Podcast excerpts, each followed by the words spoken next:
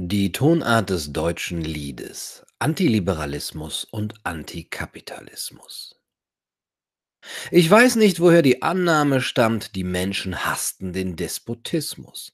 Ich glaube vielmehr, sie schätzen ihn. Bertrand de Jouvenel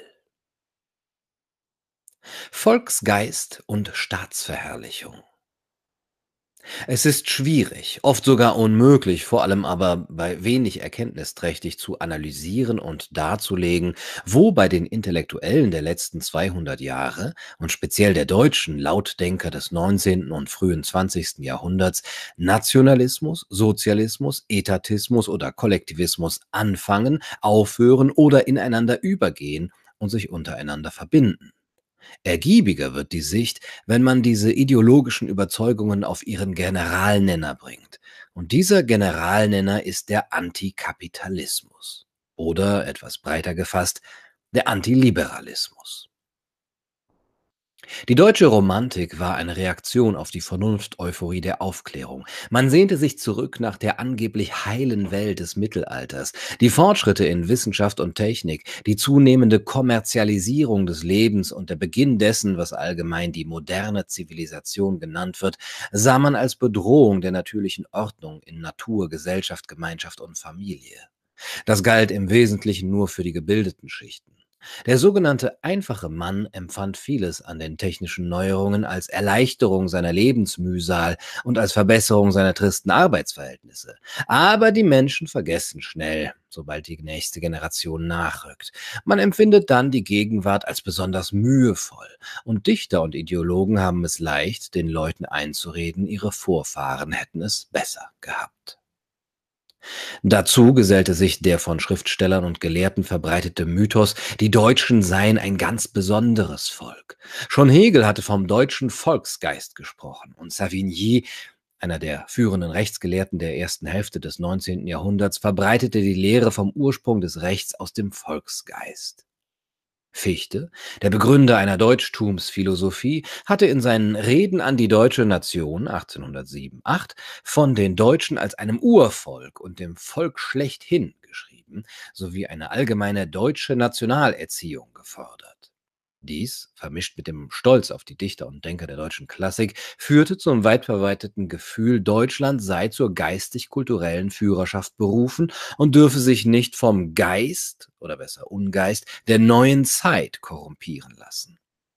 Daraus ergab sich als Konsequenz die Ablehnung der westlichen liberalen Ideen mit ihrer Betonung der individuellen Freiheit und des Parlamentarismus. Man hatte ja auch an der französischen Revolution gesehen, wohin das führt. Hinzu kam seit dem späten 18. Jahrhundert eine Überhöhung des Staatsgedankens. Der Geist des preußischen Militär- und Beamtenstaates mit seiner sittlichen Strenge und perfekten Organisation übte eine mehr oder weniger ins Bewusstsein tretende Faszination auf die Eliten aus. Hegel, der königlich preußische Staatsphilosoph, war der wirkmächtige Künder dieser Staatsidee. Sein Wort vom Staat als der Verwirklichung der sittlichen Idee stilisierte den Staat zur höchsten Ausdrucksform allen sozialen Lebens. Diese Staatsidee durchsetzte sogar den politischen Liberalismus in Deutschland und machte ihn, freilich noch aus anderen Gründen, schwach, wankelmütig und kurzlebig. Da die Staatsräson in den Augen der gesamten politischen und geistig-kulturellen Führungsschicht hoch über den Einzelinteressen stand, konnten die liberalen Ideen von der Kontrolle der Staatsmacht und von der Eindämmung staatlicher Omnipotenz nur schwer Fuß fassen. Obwohl die westlichen liberalen Ideen um die Mitte des 19. Jahrhunderts das deutsche Bürgertum erfasst hatten und sogar zu seinen dominierenden Überzeugungen geworden waren, musste die 1848er Revolution scheitern, weil die tiefsitzende Ehrfurcht vor dem Staat und seiner Ruhe und Ordnung gebietenden Hoheit die bürgerlichen Eliten vor jeder radikalen Lösung zurückschrecken ließ. Die Demoralisierung der liberalen Bewegung in Deutschland war damit perfekt. Wolfgang Hock schreibt, die moralische Wirkung des Scheiterns der Revolution war umwälzend. Der innerlich noch vielfach tastende Liberalismus war in seinem Selbstbewusstsein schwer getroffen und wurde in dem Glauben an die eigenen Ideen schwankend. Die Folgen dieses inneren Bruchs sind nie ganz überwunden worden. Diese etatistische Infektion der deutschen Eliten war, nebenbei bemerkt, auch die tiefere Ursache dafür, dass eine so lächerliche und aller Wissenschaftlichkeit hohnsprechende Erscheinung wie die deutsche historische Schule, vor allem die jüngere historische Schule der Nationalökonomie, überhaupt entstehen konnte. Die klassische Nationalökonomie, und die ökonomische Theorie ganz generell beruht auf dem Prinzip des methodologischen Individualismus. Sie muss, wenn sie Erkenntnisse über Art, Gründe und Folgen ökonomischer Abläufe gewinnen will, vom Handeln, von den Handlungsmotiven und von den Wertschätzungs- und Zielpräferenzen der Einzelindividuen ausgehen. Und das verträgt sich nicht mit dem etatistischen Geist, mit der Überhöhung des Kollektivs in Form der idealisierten Gemeinschaft und des idealisierten Staates. Also mussten die staatsgläubigen Gelehrten auf eine andere Methode ausweichen. Weil in der Ökonomie jedoch jede andere Methode einem Erkenntnisgewinn entgegensteht, blieb der historischen Schule gar nichts anderes übrig, als zu glauben und zu behaupten, die Anhäufung von Bergen aus Einzeldaten und Detailfakten sei bereits ein permanenter Erkenntnisfortschritt. Noch bedeutsamer ist in diesem Zusammenhang ein weiteres spezifisch deutsches Phänomen, und zwar die merkwürdige Trennung von politischem und wirtschaftlichem Liberalismus. Wolfgang Hocks Verdienst ist es, des Rätsels Lösung ebenfalls in der Staatshypertrophierung gefunden zu haben. Die Tendenz der Staatsidealisierung war im preußisch-deutschen Raum von solcher Kraft, dass auch der politische Liberalismus weithin von ihr durchsetzt und beeinflusst war. Vielleicht liegt hier der tiefste Grund für die auffällige Erscheinung, dass politischer und wirtschaftlicher Liberalismus in Deutschland nicht identisch waren, sondern sich nur gelegentlich verbanden. Diese bisher noch zu wenig beachtete Spannung tritt schon in den Anfängen hervor. Fichte, der Urheber der antiliberalen ökonomischen Konzeption eines geschlossenen Handelsstaates, war politisch ein energischer Verfechter der bürgerlichen Freiheiten. Friedrich List war politisch ein Liberaler, sein nationales System der politischen Ökonomie lässt sich aber kaum mit wirtschaftlichem Liberalismus vereinbaren. Von daher erklärt sich auch die seltsame Gepflogenheit vieler deutscher Intellektueller bis zum heutigen Tage, sich als Wirtschaftsliberale zu bezeichnen. Damit soll ausgedrückt werden, dass sie auf wirtschaftlichem Gebiet für die Marktwirtschaft eintreten, wenngleich meistens für eine staatlich gezügelte Marktwirtschaft, jedoch auf politischem und kulturellem Gebiet zu den Konservativen oder Nationalen zu zählen sein und somit den liberalen Zeitgeist ablehnen. Eine merkwürdige Auffassung, die stillschweigend das Unmögliche unterstellt, nämlich dass sich die wirtschaftliche Freiheit des Menschen von ihrer persönlichen Freiheit trennen ließe. Welche enorme Zerstörungskraft dem Antikapitalismus, dem deutschen wie dem weltweiten, durch Marx und Engels und ganz generell durch alle linken Theoretiker und Ideologen zugewachsen ist, findet in der Literatur eine breite Darstellung und braucht hier nicht gesondert erörtert zu werden. Als ein vorbereitender Hinweis auf die späteren Warum-Kapitel sei lediglich vermerkt, dass der dramatische Welterfolg des Marxismus und damit auch des Leninismus und Stalinismus und Hitlerismus sowie ganz generell des Kommunismus und Sozialismus nicht auf die Originalität oder gar Genialität des Marxischen Werkes zurückzuführen ist, denn Marx ist Murks, wie wir spätestens seit den luziden Publikationen von Konrad Löw wissen sollten, sondern darauf, dass es die Befindlichkeit der Intellektuellen weltweit ziemlich zielgenau getroffen hat. Der Erfolg des Marxismus mit weltweit mehreren hundert Millionen Toten ist letztlich weniger Marx selber zuzuschreiben, als vielmehr der marxistischen Gemütslage der Intellektuellen auf dem weiten Erdenrund sowie der Handlichkeit der Marx-Parolen für die Herrschaftsgelüste der politischen Eliten. Konservative Revolution Seltener gerät der nationale Antikapitalismus ins publizistische Visier, wobei es sich weitgehend um eine deutsche Sonderheit handelt, um etwas so Seltsames wie einen konservativen Antikapitalismus, der jedoch neuerdings seine französische Entsprechung in der Nouvelle Droite gefunden hat. Das Gemisch aus Nationalismus und romantischer Deutschtümelei ließ den Liberalismus, den Freihandel und den Kapitalismus als angelsächsische oder englisch-imperialistische Idee erscheinen, deren Ablehnung die deutschen Konservativen in eine antiwestliche, ja antizivilisatorische Stimmung trieb. Da die intellektuelle Elite in Deutschland das englisch-amerikanische Kommerzdenken verabscheute, brachte sie dem deutschen, fleißig seinen Geschäften nachgehenden Bürgertum ebenfalls nur Verachtung entgegen. Am deutlichsten und wirkungsvollsten manifestierte sich diese Gefühlslage in der sogenannten konservativen Revolution, die sich nach dem Ersten Weltkrieg erhob. Das, was Armin Mohler später, 1950, nach einer Wortprägung von Hofmannsthal und Thomas Mann die konservative Revolution nannte, war die wohl mächtigste geistige intellektuellen Bewegung der deutschen Geschichte. Im bibliografischen Teil seines Werkes Die konservative Revolution benennt Armin Mohler hunderte von Sammelwerken, Buchreihen und Zeitschriften, die zur Eigenliteratur dieser Bewegung zu zählen sind. Deren Heterogenität wird schon daraus ersichtlich, dass Mohler die Zeitschriften einteilt in allgemeine Zeitschriften, völkische Zeitschriften, altkonservative, deutschnationale, alldeutsche und christlich-soziale Zeitschriften, des Weiteren jungkonservative Zeitschriften, nationalrevolutionäre, bündische christliche mit bündischer Färbung, linkspolitische mit bündischer Färbung und Zeitschriften der Landvolkbewegung.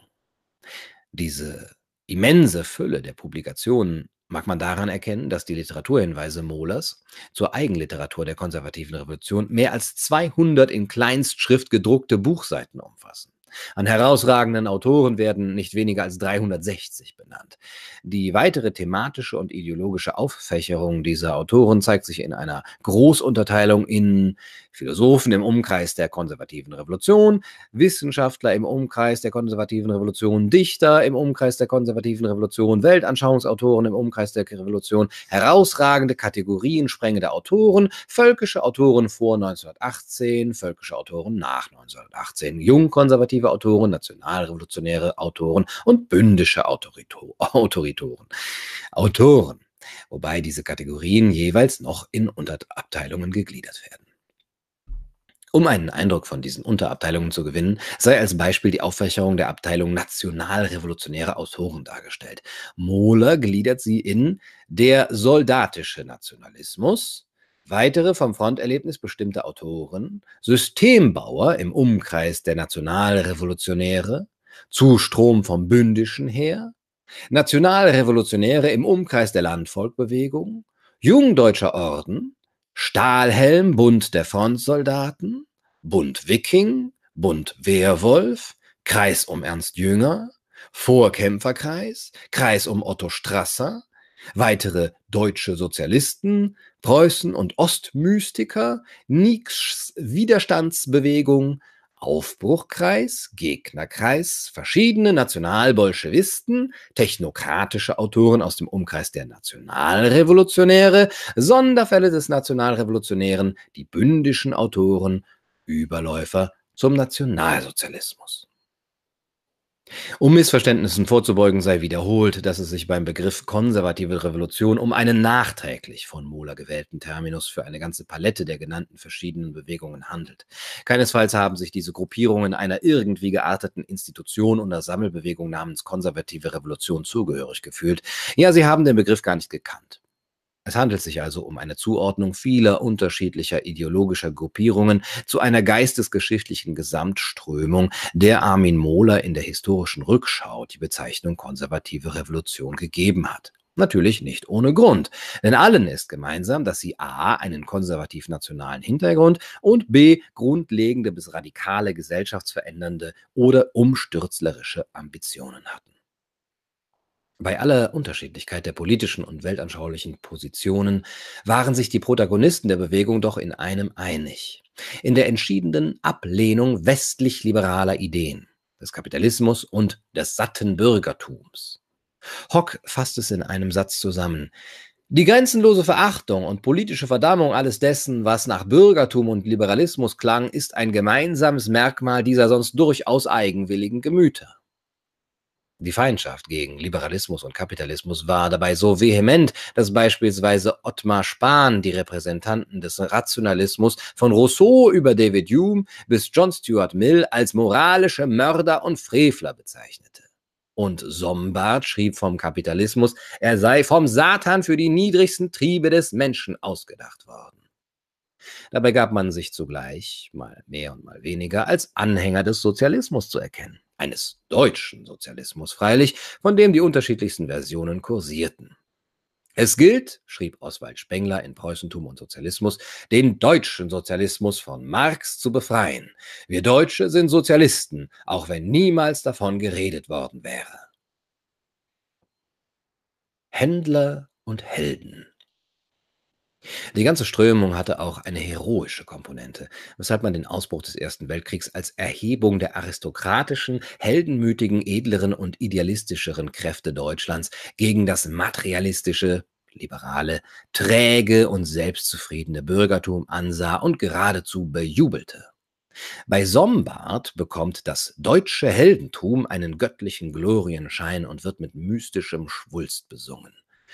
Wenn Ausländer über den gegenwärtigen Krieg philosophieren, schreibt er in, ein, in, seinem Buch Händler und Helden, so kommen sie seltsamerweise immer auf den einen Gedanken zurück. Der Krieg von 1914 ist der Krieg Nietzsches. Das ist nicht unrichtig, aber es ist einseitig. So gut nämlich, wie man diesen Krieg den Krieg Nietzsches nennen kann, kann man ihn auch den Krieg Friedrichs des Großen oder Goethes oder Schillers oder Beethovens oder Fichtes oder Hegels oder Bismarcks nennen.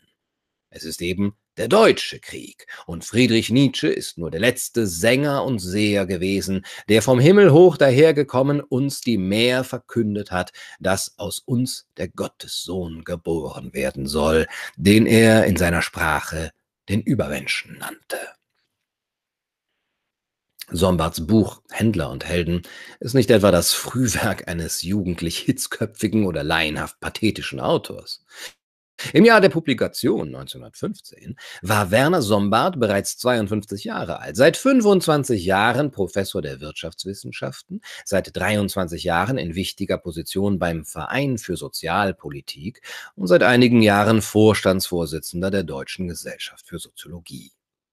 Außerdem hatte er zuvor bereits 23 Bücher geschrieben und veröffentlicht. Kurz, ein berühmter, einflussreicher und vielgelesener Gelehrter, dessen Schriften jedem und jeder Gebildeten in Deutschland ein Begriff waren. Deshalb und weil seine Ausführungen symptomatisch für weite Bereiche des Denkens der mit konservative Revolution bezeichneten Bewegung waren, sollen sie etwas ausführlicher dargestellt werden. In seiner Widmung Euch jungen Helden draußen vor dem Feinde im Buch Händler und Helden schreibt Sombart wie eine mächtige Pflugschar zieht der Krieg seine Furchen durch das Brachland des deutschen Geistes. Er reißt die verfilzte und verqueckte Grasnarbe auf und wirft das fruchtbare Erdreich aus den Tiefen unserer Seelen wieder empor an Luft und Sonne. Sodann führt Sombart seine Hauptthese aus. Was im laufenden Ersten Weltkrieg im Kampf stehe, sei in Wahrheit der Held gegen den Händler. Der deutsche Heldengeist gegen die englische Krämerseele. Der deutsche Geist sei von unermesslicher Überlegenheit, während die Grundlage allen Engländertums die unermessliche geistige Beschränktheit dieses Volkes sei. Der Sinn des deutschen Denkens komme in der deutschen Sprache der einzigen Ursprache in dem Wort Aufgabe, im doppelten Wortsinne zutage, als Pflicht und als Opfer. Es ist die lichteste Eigenart unseres deutschen Denkens, dass wir die Vereinigung mit der Gottheit schon auf Erden vollziehen, durch kraftvolles Handeln und Schaffen, dass die Aufgabe unserer selbst durch unausgesetztes Stellen und Vollbringen neuer Aufgaben im täglichen Leben erfolgt. Das gibt unserer Weltauffassung die sieghafte Kraft, gibt ihr die Unüberwindlichkeit auf dieser Erde. Deshalb aber nenne ich sie auch eine heroische, heldische. Deutsch sein heißt ein Held sein. Und im englischen Händlertum, im Geiste und im Leben setzen wir ein deutsches Heldentum entgegen. Die Tugenden aber des Helden sind die entgegengesetzten des Händlers. Sie sind alle positiv, lebengebend und weckend. Es sind schenkende Tugenden, Opferung, Treue, Arglosigkeit, Ehrfurcht, Tapferkeit, Frömmigkeit, Gehorsam, Güte. Es sind kriegerische Tugenden, Tugenden, die ihre volle Entfaltung im Kriege und durch den Krieg erleben, wie denn alles Heldentum erst im Kriege und durch den Krieg zu voller Größe emporwächst. Diesem Heldentum entspricht bei Sombart die deutsche Vaterlandsidee. Kein Heldentum ohne Vaterland und kein Vaterland ohne Heldentum. Das individuelle Einzelleben gleicht einem Schatten, der vorüberhuscht, und erst im überindividuellen Leben des Volkes für das Vaterland liegt das eigentliche Leben. Die Überzeugung, dass wir dazu berufen sind, für dieses Ganze, das über uns lebt, zu leben und zu sterben, dass nur sein Leben wirkliches Leben ist. Dieses sittliche Bewusstsein bildet den Inhalt der Vaterlandsidee. Eine gütige Vorsehung waltet über den Geschicken des deutschen Volkes, das zu dem Höchsten auf dieser Erde bestimmt ist. Sie hat es auf den krausen Bahnen einer unglücklichen Geschichte zu den Höhen einer heldischen Weltauffassung emporgeführt, und den Irrungen seines politischen Lebens verdankt unser Volk auch die geistige und sittlich vertiefte Vaterlandsidee und Vaterlandsliebe. Staatsidee und Völkerkrieg. Des Weiteren führt Sombart aus, dass die deutsche Staatsidee unvermeidlich zur organischen Ausweitung durch den Völkerkrieg führe. Der Staat sei weder von Individuen gebildet, noch habe er den Zweck, irgendwelche Interessen der Individuen zu fördern. Er sei vielmehr die zur Eigeneinheit zusammengefasste Volksgemeinschaft. Nun fordert aber die Natur jeden Staat unaufhörlich dazu auf, sich als lebendiges Wesen geltend zu machen, sich beständig mit anderen Staaten zu vergleichen und zu messen. Zur Bestätigung zur Betätigung eines Lebendigen gehört aber vor allem auch seine organische Ausweitung. Der Kampf der Staaten untereinander, also der Völkerkrieg, bildet eine unvermeidliche Begleiterscheinung alles Staatenlebens, solange es ein Leben ist. Die Rechtfertigung des Krieges liegt in der natürlichen Bedingtheit alles Lebendigen, zu dem die Staaten gehören sollen. Der Gegensatz zwischen Händler und Helden löst sich hier auf in den Gegensatz zwischen Krämer und Krieger, zwischen dem wir wählen müssen. Es folgen sodann die Lobpreisungen des deutschen Militarismus, die Heiligsprechung des Krieges und der Hochgesang auf das Sterben fürs Vaterland. Weil aber im Kriege erst alle Tugenden, die der Militarismus hoch, hoch bewertet, zur vollen Entfaltung kommen, weil erst im Kriege sich wahres Heldentum betätigt, für dessen Verwirklichung auf Erden der Militarismus Sorge trägt, darum erscheint es uns, die wir vom Militarismus erfüllt sind, der Krieg selbst als ein Heiliges, als das Heiligste auf Erden. Und diese Hochbewertung des Krieges selber macht dann wiederum einen wesentlichen Bestandteil des militaristischen Geistes aus. Nichts wird uns so sehr von allen Händlern Verdacht angekreidet, als dass wir den Krieg für heilig halten. Sie sagen, der Krieg sei unmenschlich, er sei sinnlos, das Hinschlachten der Besten eines Volkes sei viehisch. So muss es dem Händler erscheinen, der nichts Höheres auf Erden kennt als das einzelne natürliche Menschenleben. Wir aber wissen, dass es ein höheres Leben gibt, das Leben des Volkes, das Leben des Staates. Und wir wissen darum mit tiefstem Weh im Herzen, dass das Einzelleben bestimmt ist, sich für das höhere Leben zu opfern, wenn dieses bedroht ist. Mit diesem Glauben, freilich nur mit ihm, gewinnt das schmerzvolle Sterben der Tausende Sinn und Bedeutung. Im Heldentod findet die heldische Lebensauffassung ihre höchste Weihe. Als Zeugen seiner Worte führt Sombart Fichte, Schopenhauer und Richard Demel an. Die Verheißung eines Lebens auch hienieden über die Dauer des Lebens hinaus, allein diese ist es, die bis zum Tode fürs Vaterland begeistern kann. Johann Gottlieb Fichte.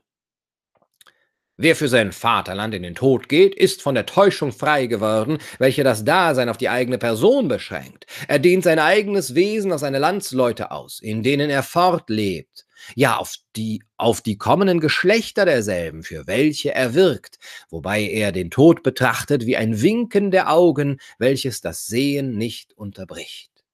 Arthur Schopenhauer. Was sind Hab und Gut im Leben? Alles Dinge, die vergehen. Dass wir vor Begeisterung beben, wenn wir uns zum Kampf erheben, das wird ewig fortbestehen. Das will Gott. Gott ist Mut in Kümmernissen, ist das Edle, das uns treibt. Ehre, Treue, Zucht, Gewissen.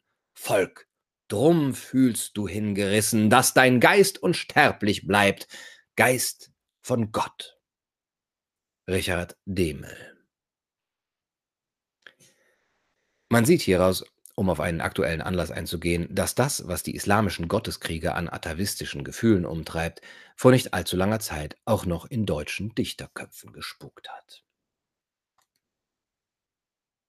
Heiliger Krieg. Sombart fährt fort. Wir sind ein Volk, das reich ist an Kriegsliedern, und in diesen Kriegsliedern tritt wiederum, gleichsam in lichter Verklärung, unser kriegerischer Geist, tritt unser Militarismus in die äußere Erscheinung. Welch eine Fülle lebendiger Kriegsgesänge ist in diesen Tagen im deutschen Volke aufgesprungen, die alle abgestimmt sind auf die alte, tiefe Weise. Kein schönerer Tod ist in der Welt, als wer vom Feind erschlagen auf grüner Heid in breitem Feld, darf nicht hören groß wehklagen.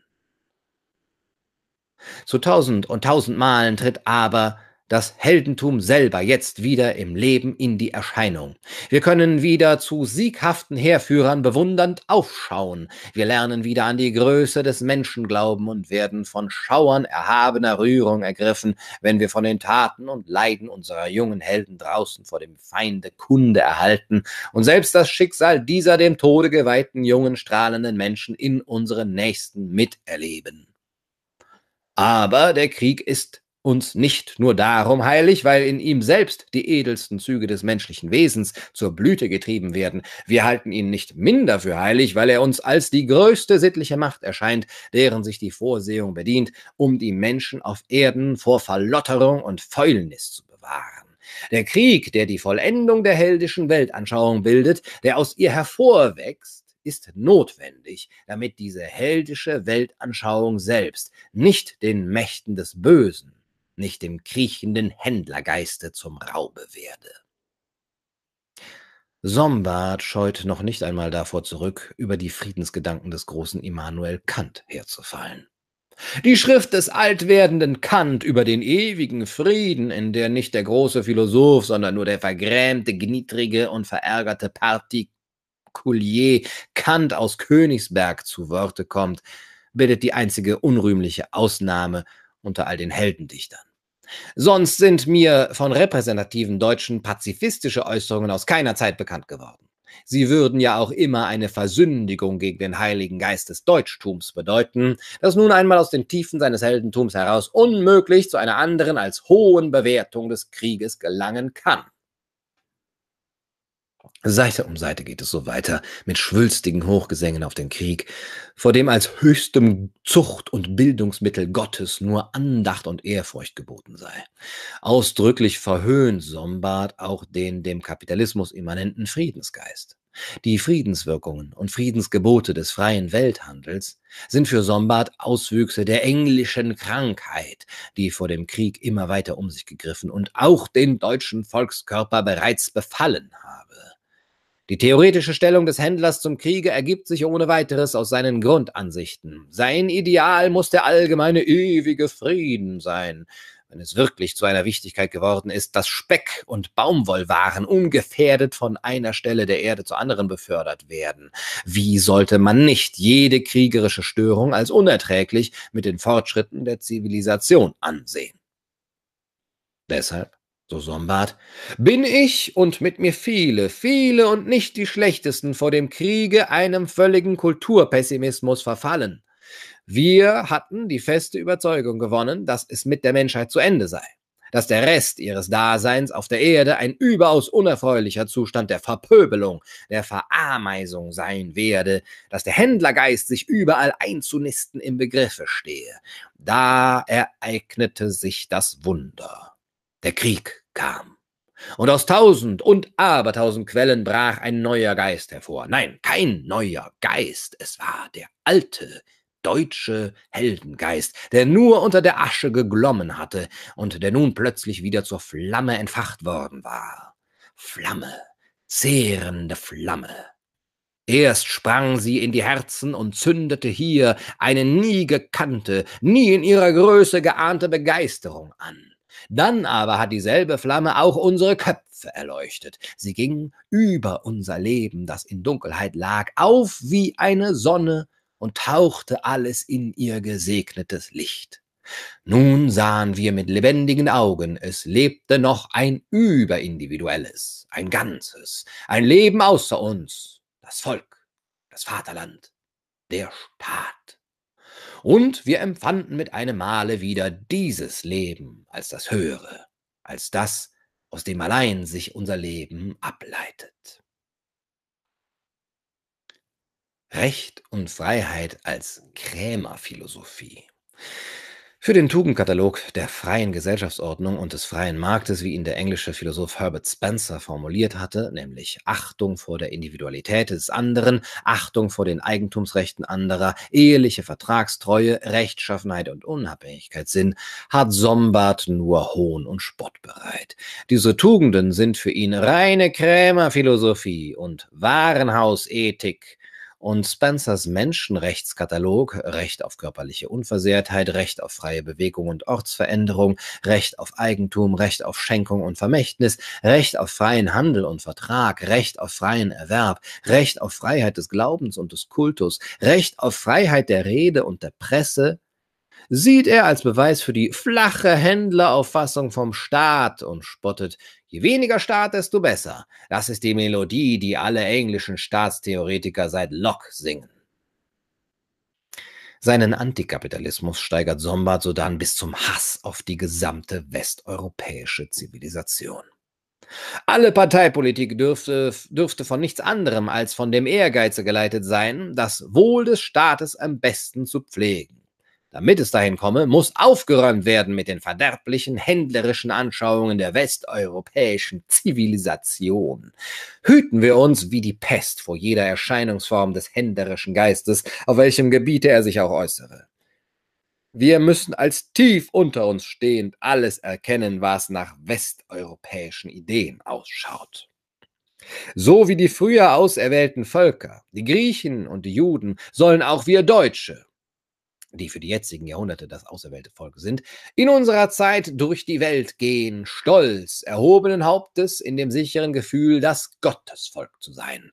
So wie des deutschen Vogel, der Aar, hoch über allem Getier dieser Erde schwebt, so soll der Deutsche sich erhaben fühlen über alles Gefolg, das ihn umgibt und das er unter sich in grenzenloser Tiefe erblickt.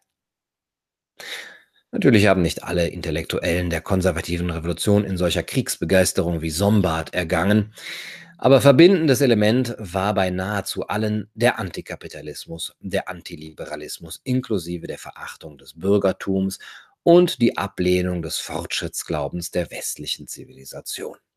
Die meisten Autoren des nationalen Antikapitalismus entstammten zwar dem Bürgertum, distanzierten sich aber weit von allem Bürgerlichen. Die deutsche Intellektuellen jener Zeit standen entweder links und idolisierten den Arbeiter oder rechts und neigten eher zu aristokratischen Werten. Im Bürger sahen beide Lager den geistlosen Knecht des profitverschwitzten Kapitalismus. Gegen Zivilisation und Demokratie. Das, was den deutschen Konservativen heute noch gemeinsam ist, nämlich die Auffassung, dass Kultur und Zivilisation Gegensätze seien und dass das Wachsen des einen, der Zivilisation, den Charakter des anderen, der Kultur, zerstöre, das einte auch schon die Geister der konservativen Revolution. Und bei der Vorstellung von Kultur war der Blick fast immer rückwärts gerichtet auf die ständischen Strukturen des Spätmittelalters sowie auf die antikapitalistischen Ersatzideale wie Autarkie, agrarische Großraumwirtschaft, natürlich mit Ausdehnung nach Osten, keinesfalls nach Westen, und vielfältigen Bürokratisierungs- und Planwirtschaftsmodellen. Im Grunde liefen alle die verschiedenen und von Schwulst und Schwammbegriffen wimmelnden Autarkie-Modelle auf dasselbe Ergebnis hinaus, nämlich auf ein staatliches Außenhandelsmonopol, von dem man sich unter anderem eine drastische Reduzierung des westlich-kapitalistischen Freihandels und Welthandels erhoffte.